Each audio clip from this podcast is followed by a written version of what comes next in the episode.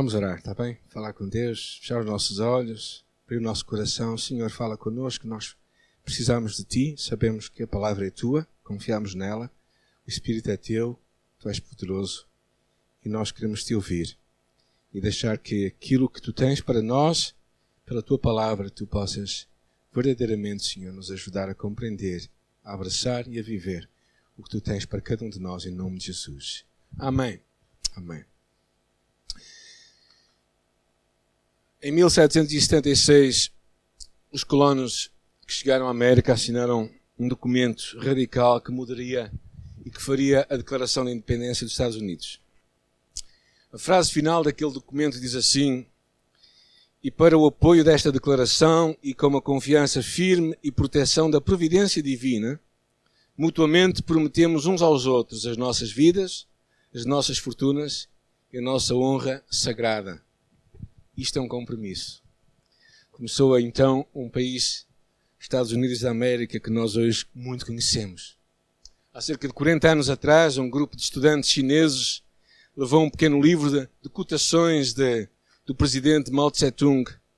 Um pequeno livro vermelho que decoraram e memorizaram e disseram que iriam viver pelo livro, morreriam e entregariam as suas vidas pelo livro. E foi conhecida como a Revolução Cultural da China onde vive mais de um bilhão de pessoas e que tem estado sobre o domínio do comunismo por causa do compromisso de algumas pessoas. A história repete-se de muitas formas. Não é preciso muita gente para mudar o mundo. É preciso o compromisso de poucos. Curiosamente, Jesus torna a sua mensagem tão clara quando ele fala do pequenino rebanho que ele tinha. E aí ele confiou-lhes o reino. E por isso também, nesta semana, o que eu gostava de falar convosco é acerca da importância de tu e eu tomarmos o compromisso. Compromisso que Deus verdadeiramente nos chama a tomar também como cristãos. Eu fui muito abençoado, alguns irmãos da igreja também. Nesta semana ouvimos o testemunho ao vivo de um homem chamado Abila. E vamos ouvi-lo também, um, pequeno vídeo, acerca do testemunho deste homem que no norte da Nigéria, por amar Jesus Cristo, esteve a ponto de dar a sua vida. Escutemos.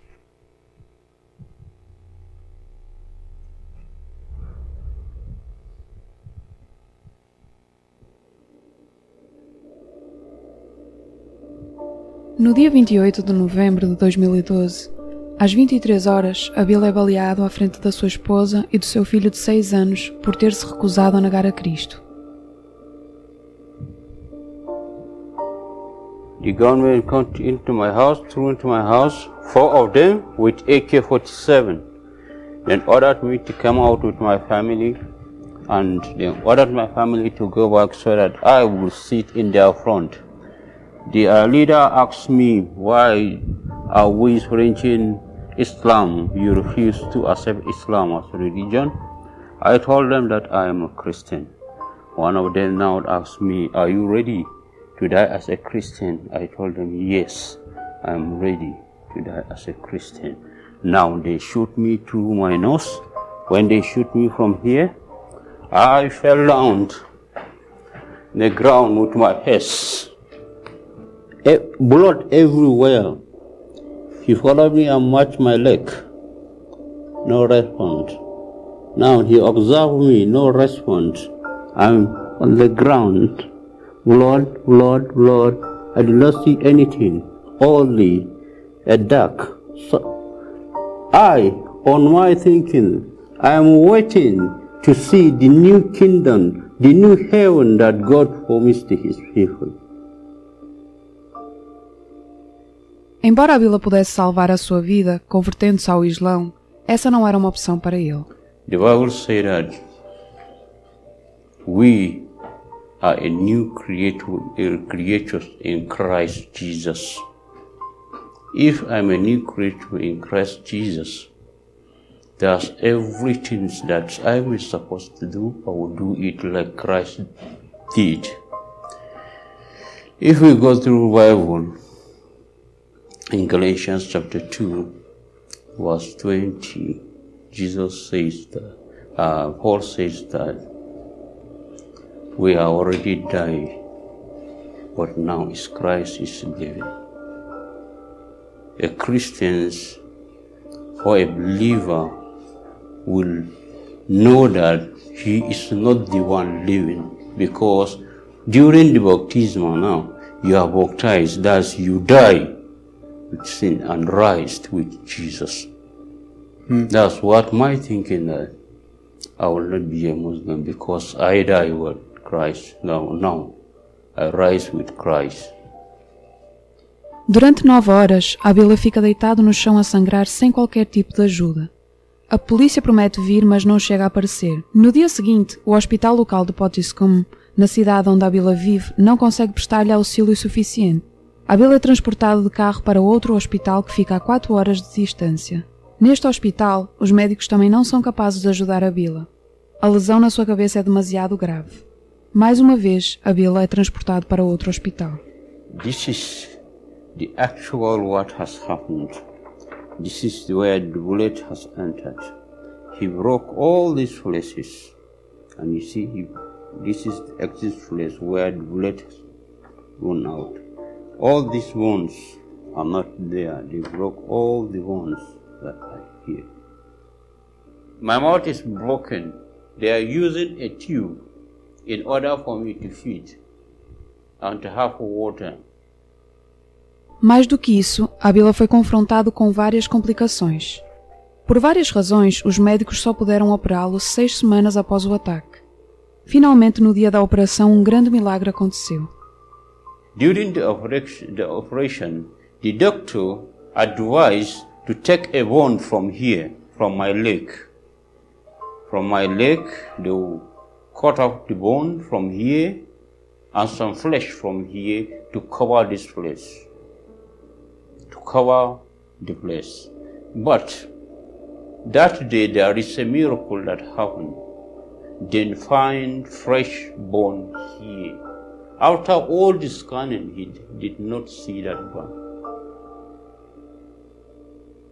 O transplante de pele que os médicos queriam fazer em Abila também não foi necessário. A lesão no seu rosto já tinha quase desaparecido. Quatro meses depois do ataque, Abila sente-se melhor.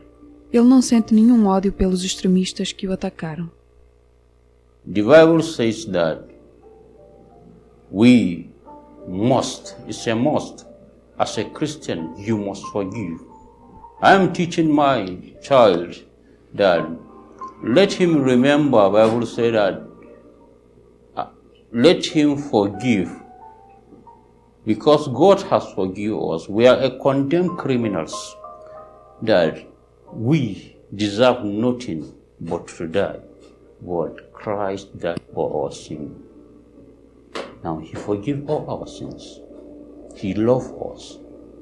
That's why we must show that love to the people that hate us. Since that day, I pray to God, God, forgive them. God, forgive them. My intention and my prayer is that let them know the truth and let them be safe, not to be condemned. I love them. You love them really? I love them. I love them. If I have the opportunity to see them, to see them, I will help them and I will pray for them. Well, many people who watch to your story will say, How can you do that? God. Because Christ is love. God that I am serving is love. When He is leaving this world, He saying, the command is love each other. Thus, the command we can love each other. A Abila tem a certeza de que Deus salvou a sua vida com uma razão especial. A missão da Abila é convencer o mundo inteiro do amor e da fidelidade de Deus. My friends, God is with you. He will not leave you. You can open up. Open up to Him. Accept Him in order to inherit the kingdom of God. Brethren, the message of today is that Jesus love you.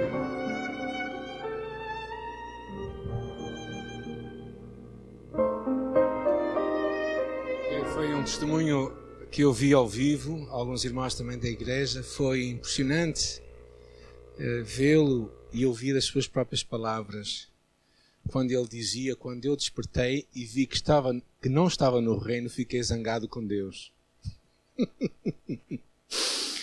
Foi impressionante ouvir a história deste homem. Um homem muito simples, mas que ama a Deus. E eu acho que é isso, é os compromissos que mudam realmente a nossa vida. É o que transforma a realidade, os sonhos em realidade. E muitos de nós ficamos nos sonhos e nunca passamos a viver verdadeiramente a chamada que Deus tem para nós. E às vezes nós chegamos ao ponto de perceber que os nossos compromissos é que tantas vezes definem a nossa vida e que aquilo que nós somos é um- uma soma de todos os compromissos que nós vamos fazendo na vida. E é muito simples. Se tu quiseres saber o que é importante para ti, ver como é que tu gastas o teu tempo, onde é que tu pões os teus recursos e o teu dinheiro. Tu descobres quais são os teus compromissos. Que é verdadeiramente importante para ti. Este homem, na sua própria vida, mostrou claramente qual era o seu compromisso como discípulo de Jesus Cristo. E verdadeiramente eu acho que é isso que vai mudar o nosso caráter. Eu espero que hoje, no final da nossa mensagem, tu possas verdadeiramente tomar compromissos na tua vida em alinhares em alguma área da tua vida com o que Deus tem para ti. Ah, e porque a palavra de Deus fala que Deus está à espera de pessoas assim. É interessante que diz Crónicas, diz porque quanto ao Senhor, os seus olhos passam por toda a terra para mostrar-se forte para com aqueles cujo coração é perfeito para com Ele. E não está a falar de pessoas perfeitas, mas está a falar realmente de pessoas que estão comprometidas com Ele, que é o que a outra versão diz. A ideia de, são pessoas que estão à procura de Deus e que querem buscar a Deus. Ezequiel diz isto de uma forma muito clara: diz, Busquei dentre eles um homem que estivesse a tapar o muro, que estivesse na brecha perante mim por esta terra. Deus está à procura de pessoas, pessoas como eu e tu, que façam uma diferença, que estejam comprometidos com Deus.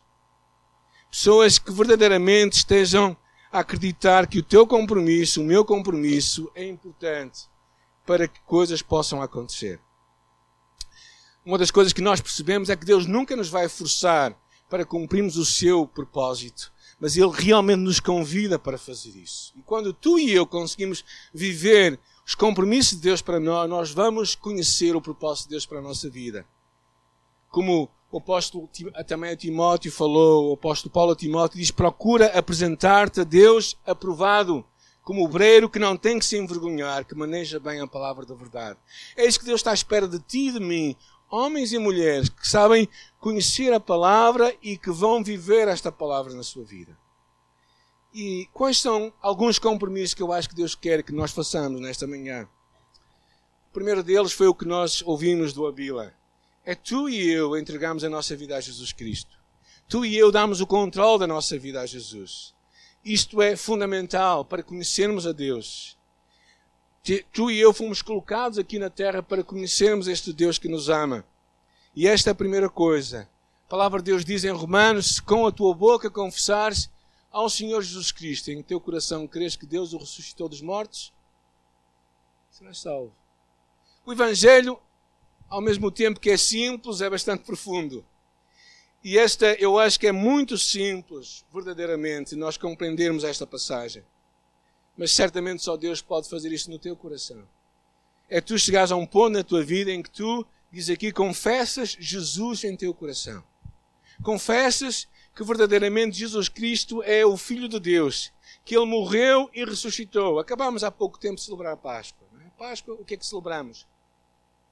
A ressurreição do Senhor Jesus Cristo. O facto de Ele ter morrido pelos nossos pecados e ter ressuscitado. É por isso que nós hoje estamos aqui.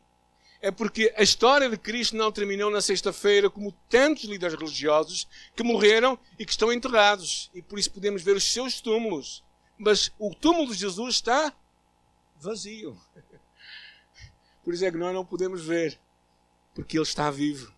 E isso é o mais importante. Creres que Deus o ressuscitou dos mortos. E depois, diz a palavra de Deus aí, confessares que Ele é o Senhor. O que é que significa não ser o Senhor? Significa que Ele é o chefe, o gerente, o patrão, o dono da tua vida e da minha vida. E é por isso que o Evangelho, ao mesmo tempo que é simples, ao mesmo tempo é pedir muito de nós. É tu e eu entregarmos o controle da nossa vida a Deus e dizer, Senhor, tu podes governar em mim, tu podes ser o meu rei. E voluntariamente te entregares a Deus. Este é o maior compromisso que tu podes fazer na tua vida. Uh, e quando tu fazes isto, tu percebes que a tua vida muda. Eu fiz isto aos 7, 8 anos de idade, sozinho no meu quarto. Fechei os meus olhos, eu não sabia o que era ser membro de uma igreja, eu não sabia, ainda que os meus pais fossem cristãos, eu não sabia muito bem o que é que estava envolvido, mas naquele dia eu fechei os meus olhos e disse: Senhor Jesus, eu sei que tu morreste em meu lugar. Eu te peço para que tu perdoes os meus pecados e sejas o meu Salvador e meu Senhor. E naquele momento, Cristo tornou-se o Senhor da minha vida. Isso pode acontecer contigo hoje também. Se nunca na tua vida tomaste esta decisão, se tu na tua vida nunca tomaste este compromisso, o compromisso de entregares a tua vida a Jesus. Porque num, num compromisso há sempre duas coisas: há o custo e há o que é também o benefício. E quando nós pensamos nisso, no custo e no benefício e pensas em relação a Jesus Cristo, é? qual é o custo de seguir Jesus Cristo? Bem, verdadeiramente, o, curso, o custo é perderes o controle da tua vida. Eu não quero simplificar as coisas.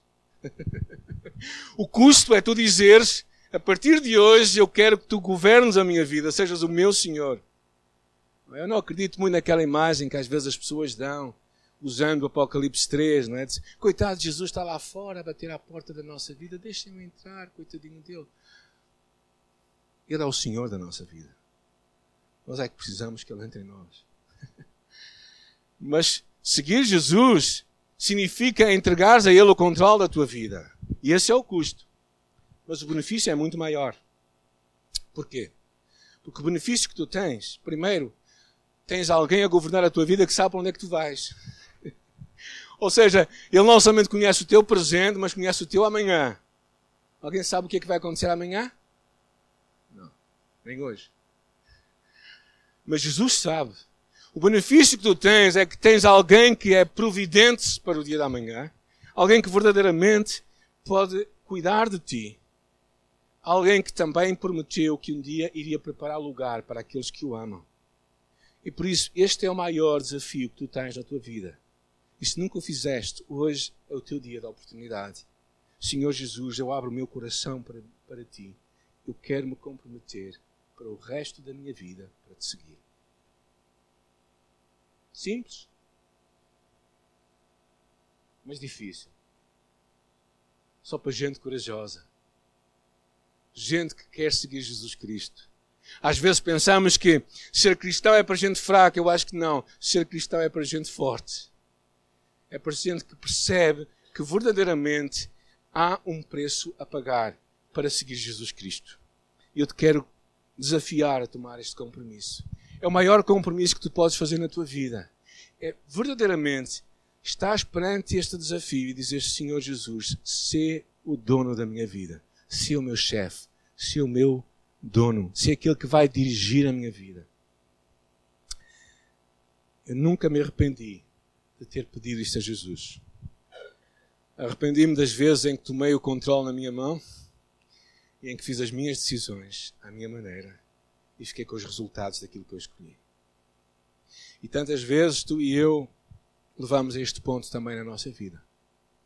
Tomamos mais decisões e depois achamos que Deus é o culpado de tudo. Quando nós tomamos esta decisão de tornar Jesus o Senhor da nossa vida, verdadeiramente o nosso Deus isto é o alicerce, é a base para a qual tu estás a edificar a tua casa.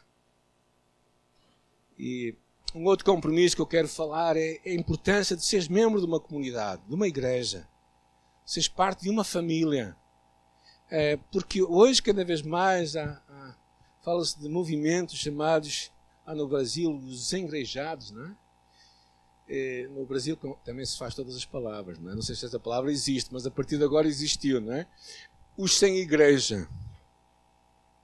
E parece que é um movimento que cada vez cresce mais, Não sei para onde é que vai, nem de onde é que vem, mas de qualquer das maneiras sei uma coisa, é que verdadeiramente eles falham dos grandes propósitos de Deus para nós. Romanos 8 diz, o mesmo Espírito testifica com o nosso Espírito que somos filhos de Deus.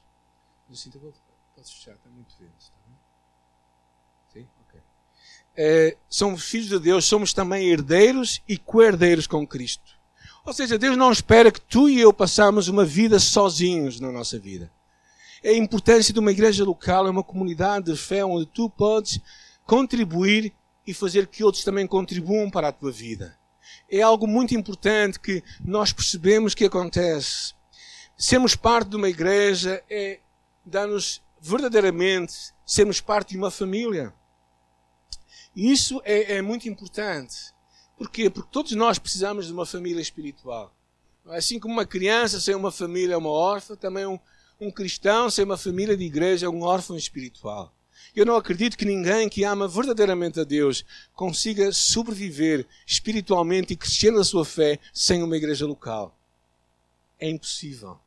Sabem porquê? Por várias razões, mas uma delas é que a Bíblia fala por 40 vezes que nós tínhamos uma relação uns com os outros. Por exemplo, edificai-vos uns aos outros, amai-vos uns aos outros, encorajai-vos uns aos outros, somos membros uns dos outros. Como é que nós podemos fazer isso se não somos parte de uma igreja? Como é que uns aos outros acontece? Não acontece. Há pessoas que, criam uma ilusão na sua mente. Então é muito importante tu tomares uma decisão de seres parte de uma de uma família, de uma igreja. Seres parte de uma igreja local onde tu vais verdadeiramente poder contribuir e onde tu vais poder receber. Romanos capítulo 12 diz: E assim nós que somos muitos, somos um só corpo em Cristo, mas individualmente somos membros uns dos outros. Ou seja, a importância de que tu és parte de uma família onde tu tens algo a contribuir onde tu tens algo a dar, a dar e a receber. E se não és parte de uma igreja local, então decide tornar-te parte. Se a nossa igreja não encaixa na tua visão de igreja, busca uma outra. Há várias, não há muitas, mas há várias.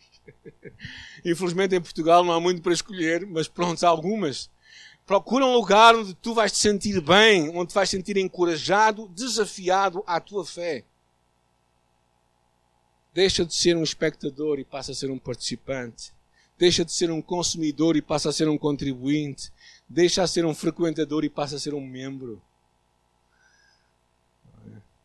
Faz um pouco lembrar como nós costumamos dizer na nossa classe de membresia.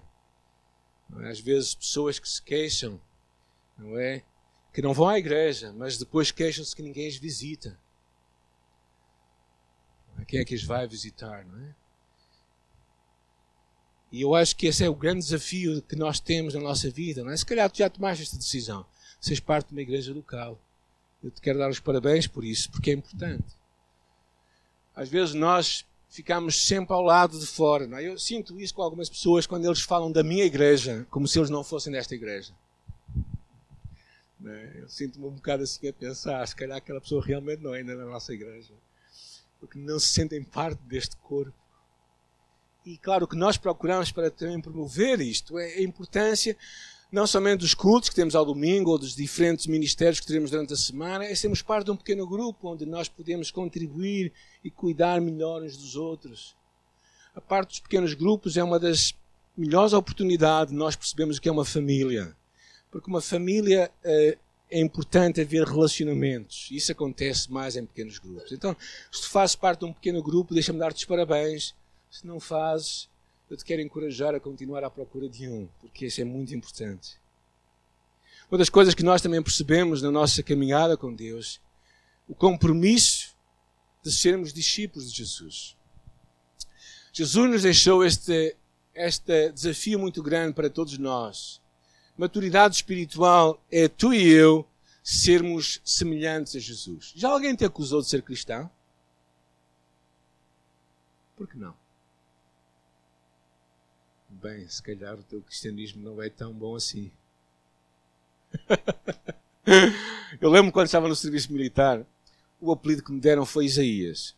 É? Como alguns sabem, eu fiz o curso de comandos e, e, parte dos meus problemas começaram logo no primeiro dia, na primeira pergunta que me fizeram, que foi esta: Tu és voluntário?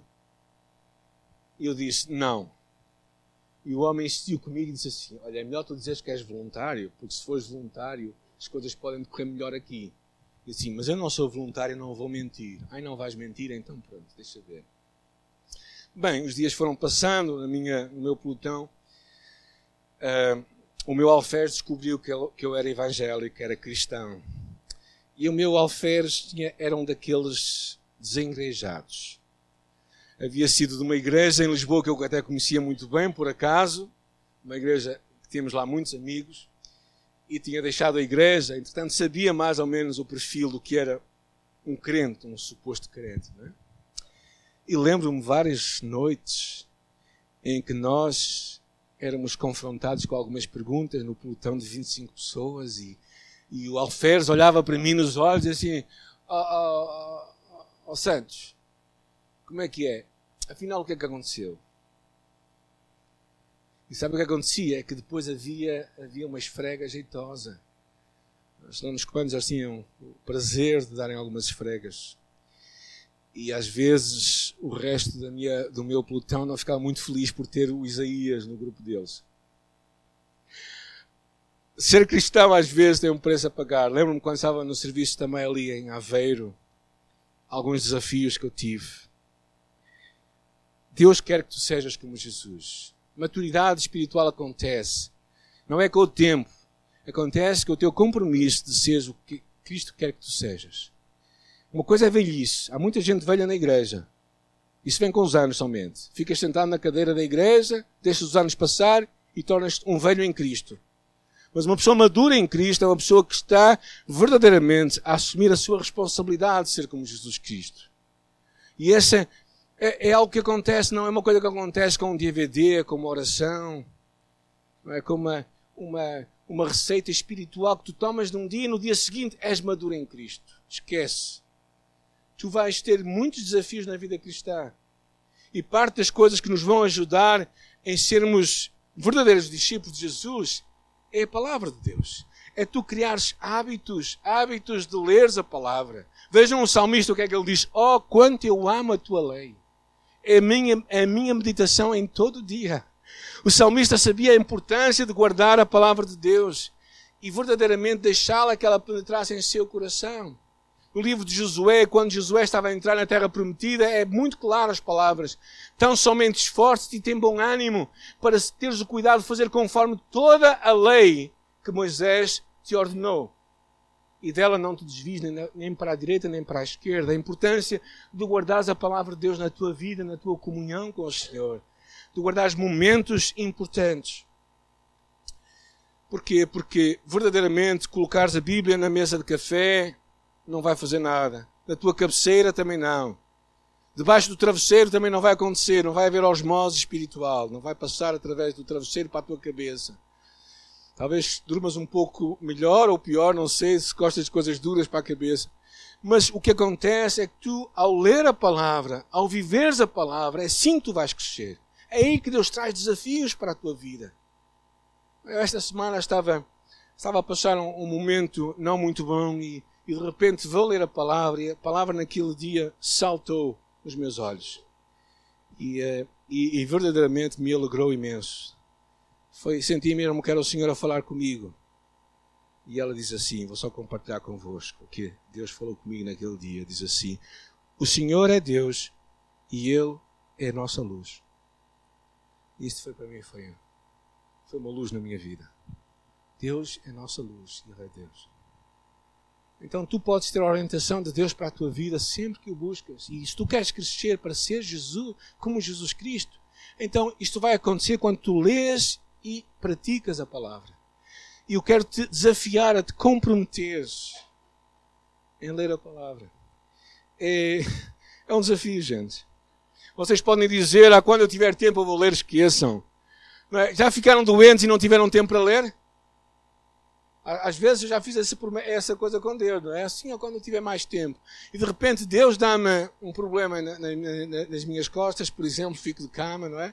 E naquela altura eu posso ter tempo, não tenho disposição, não tenho motivação, não tenho nada. E não leio. Porque a questão é um compromisso, é algo que tu tomas uma decisão na tua vida. E se tu queres crescer na tua fé, tu tens de crescer no conhecimento da palavra de Deus. Se achamos que a resposta de Deus para nós está aqui, por que é que nós gastamos tão pouco tempo aqui e tanto tempo com aquilo que nós achamos que não tem resposta? Há qualquer coisa errada na nossa mente, não é? Alguém acredita que a solução para o mundo de hoje está na televisão, em termos mais canais televisivos? Não. Bem, não vou aqui aos políticos agora vão, vão ficar preocupados. Alguém acredita que a solução está na política? Bem, dificilmente, não é? Problema está no coração humano. E só Deus pode mudar o nosso coração. Só esta palavra pode mudar o teu coração. E por isso nós temos de nos comprometer a ler e a meditar nela.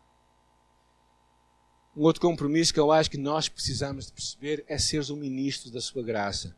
O que é ministro? A palavra ministro, pronto, eu sei que já estão a ouvir os ministros, não é? Mas a palavra ministro é precisamente o contrário do que vocês pensam que é um ministro. a palavra ministro significa um servo. Então, quando a palavra de Deus fala que todos nós temos um ministério, ou todos nós somos ministros, está a falar que tu e eu temos sempre algo para contribuir. Tu e eu temos algo a dar para que o trabalho que nós fazemos aqui como igreja possa acontecer. Por exemplo, pegando num pequeno ministério que nós temos aqui na igreja, que é o curso de casais, e viveram felizes para sempre. É, é, naquele ministério existem várias coisas que é preciso. Existe.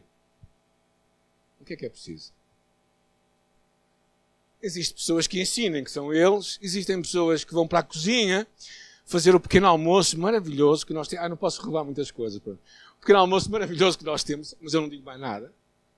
É? E, e, e, por isso precisa de gente a trabalhar lá. E eu vejo lá uns três ou quatro. Não é? é assim, Susana? Ok, mais ou menos três ou quatro que estão para lá trabalhar. E depois existem pessoas que vão ter que arrumar a sala novamente. Existem pessoas que estão a orar por este ministério. E tu podes orar onde estás, não tens que estar aqui. Não tem que ser aqui na igreja para orar. Não tem que ser aqui, não. Então pode ser na tua casa até. E, e também há pessoas que estão verdadeiramente a ajudar a que tudo isto aconteça.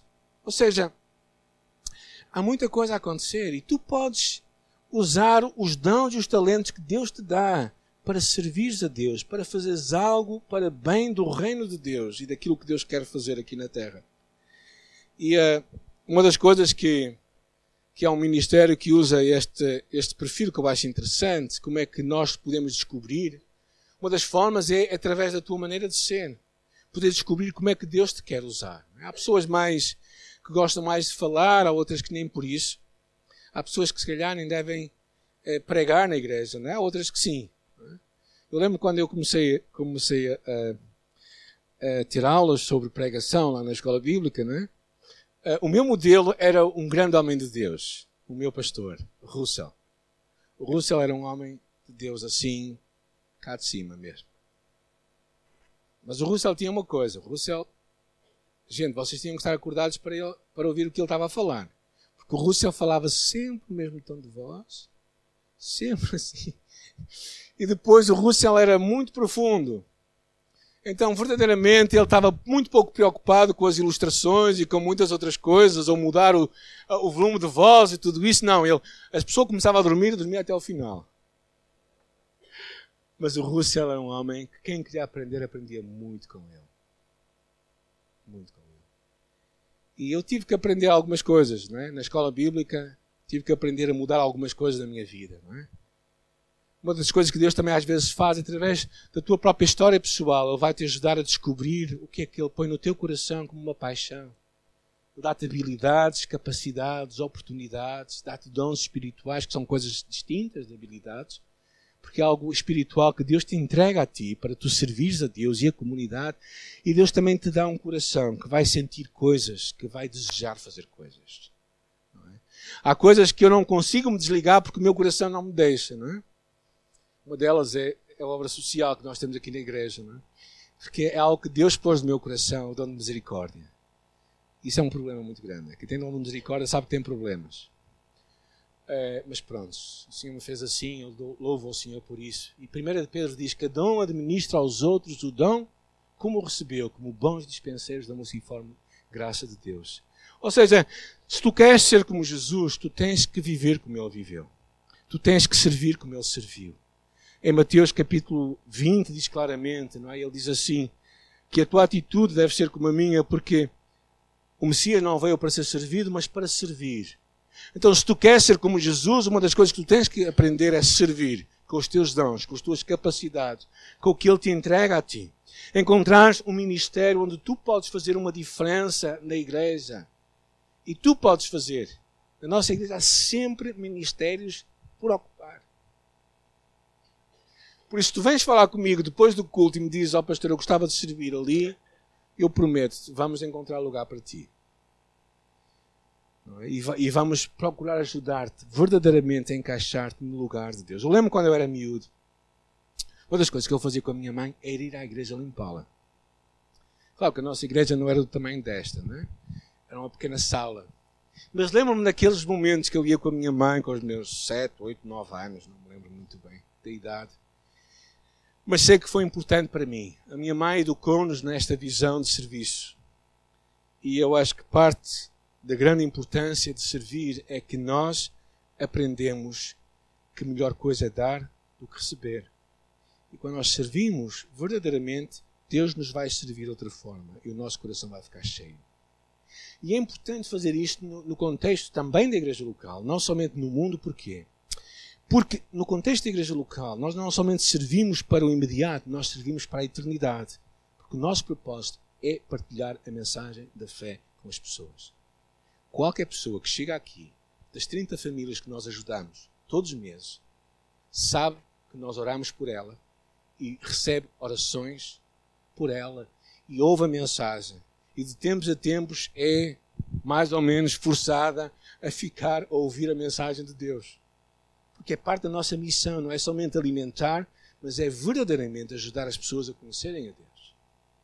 E o último grande desafio que Deus tem para ti e para mim o último compromisso que Ele te espera de ti e de mim é que nós sejamos mensageiros do seu amor.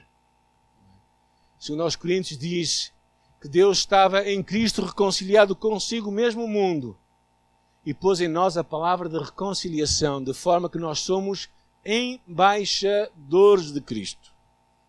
O que é que quer dizer embaixador? Alguém é embaixador aqui? De Cristo, ok.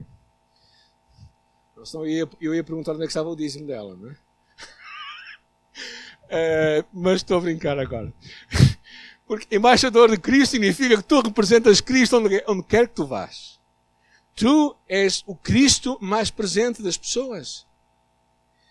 É? Aquela imagem, nunca me esqueço, aquele episódio de uma igreja na, eu acho que foi em Berlim ou em Frankfurt, não sei bem. O Matias se calhar conhece até a igreja e a imagem na altura em que houve os bombardeamentos, aquela imagem de Cristo ficou sem braços. E pensaram o que é que haveriam de fazer com aquela imagem. Se iriam recompô-la e fazer os braços dela ou pôr uma nova imagem.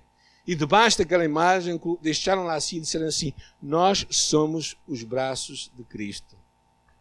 E é verdade. Tu e eu somos os embaixadores de Cristo aqui na terra. A palavra até diz, vai mais longe, dizendo que nós somos o corpo de Cristo.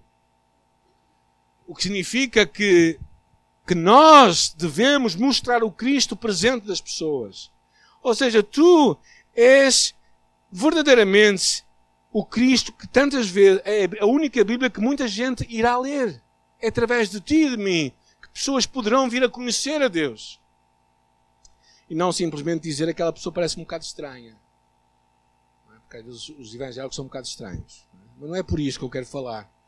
Deus quer usar a tua vida e as tuas palavras também. Porque, porque a mensagem também tem palavras. As palavras são simples. Cristo morreu, ressuscitou, está vivo. E para tu e eu que podemos conhecer, só temos que confessar os nossos pecados e nos voltarmos para Ele. Mensagem simples. Não podes dizer que tens que fazer um curso de teologia. Não é que não possas fazer, podes fazê-lo, mas não é por isso. Mas a mensagem é muito simples e deves aproveitar as oportunidades. Daqui a duas semanas ou três semanas vamos ter a nossa conferência missionária. Se não leem tudo, não há problema. Só quero que leiam o principal, que é até aos confins da terra. Que é tu e eu somos chamados a fazer esta mensagem.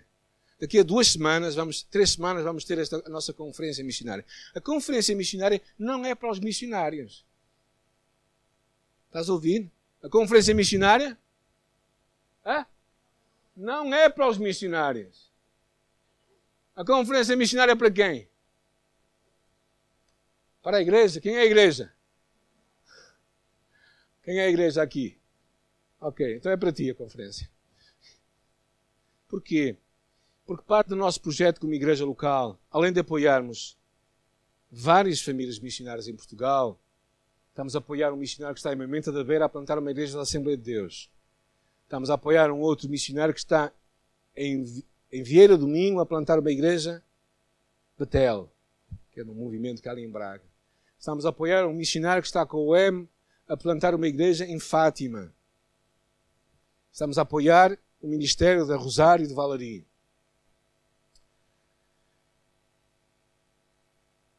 Diz, querida. É isso que eu falei.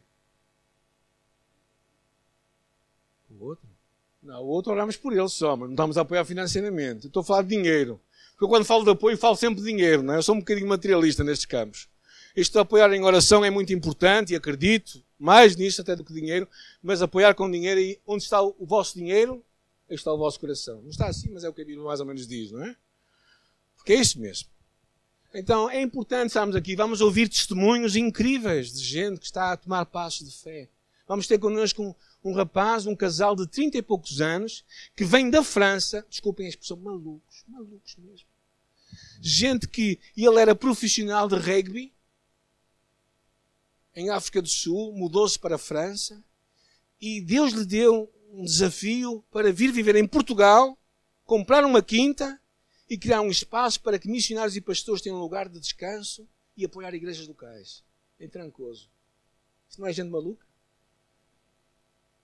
Gente que ama a Deus, gente que leva a mensagem a sério. E vamos ouvir o testemunho dele. Então eu encorajo-vos a estarem presentes.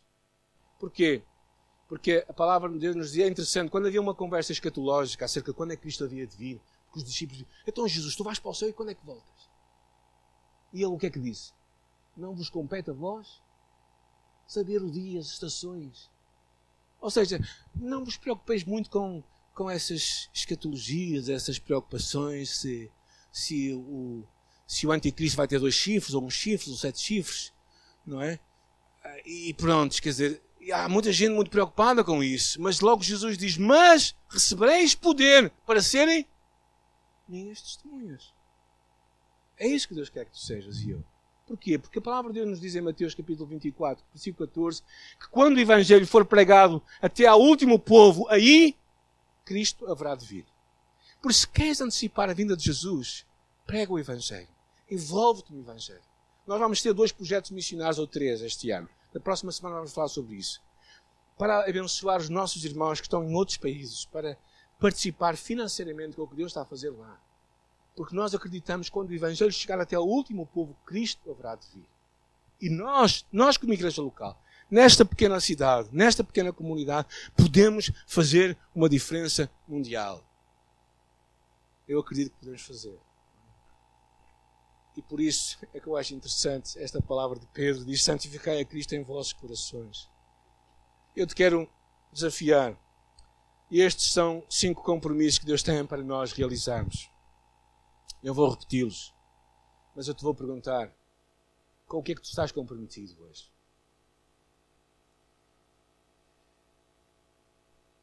Que é que realmente é o compromisso da tua vida. Eu sei que todos nós temos coisas importantes que não podemos deixar. Por exemplo, se o nosso filho está a cheirar mal porque fez cocô na fralda, é bom que mudemos. É? O nosso compromisso é mudar a fralda. Eu sei que há compromisso para nós ganharmos a nossa vida e, e termos o sustento para cada dia. E, e Deus sabe tudo isso, de ti e de mim. Mas espiritualmente, qual é o teu compromisso com Deus? São cinco grandes desafios, né? comprometidos para sermos filhos, membros, discípulos, servos e testemunhas. Deus está à espera de gente que se comprometa. Ah, eu, eu espero que Uma das coisas que me fez vir para aqui, juntar-me ao Clark Yvonne, 22 anos atrás, a mim e a minha família, foi criarmos uma comunidade de discípulos que quisessem fazer uma diferença neste mundo. Eu não estou à espera de que sejamos muitos. Acho que podemos ser muitos mais. Mas eu estou à espera que sejamos mais comprometidos. Começando comigo. Mais comprometidos por causa do reino de Deus, por causa do Rei do reino mais comprometidos porque Deus, Jesus Cristo, me amou tanto que deu a sua vida por mim.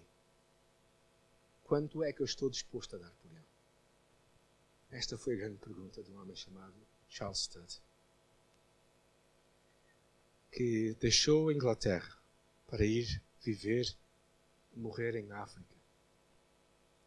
Deixou uma família nobre, riquíssima, da qual ele fazia parte um homem que não tinha nada que lhe faltasse para morrer no coração de África, com o desejo de criar um cinturão de resistência no meio da África que impedisse que o islamismo descesse e tomasse conta de África. Essa foi a grande motivação de Charles Studd.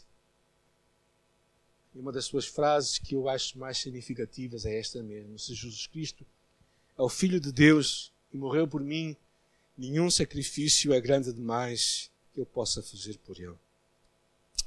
Olhando para a sua cruz hoje, e vamos terminar, nós podemos ver o seu amor. E se ele hoje pudesse falar para ti e para mim, talvez ele nos perguntasse: e tu, quanto é que tu me amas? Quanto é que tu me amas? Até onde é que estás comprometido comigo? A última música que nós trouxemos hoje é um desafio para nós seguirmos Jesus Cristo trago o louvor para vir à frente. E vamos terminá-la como a nossa oração. E eu te quero encorajar a, se quiseres, canta, se não quiseres, não cantes. Sim, tu és tudo para mim. E eu te quero encorajar, se quiseres, canta, se, quiseres, se não quiseres, não canta. Mas esta seja a tua oração e a minha oração nesta manhã. Vamos ficar em pé quem quiser e vamos fazer desta nossa oração.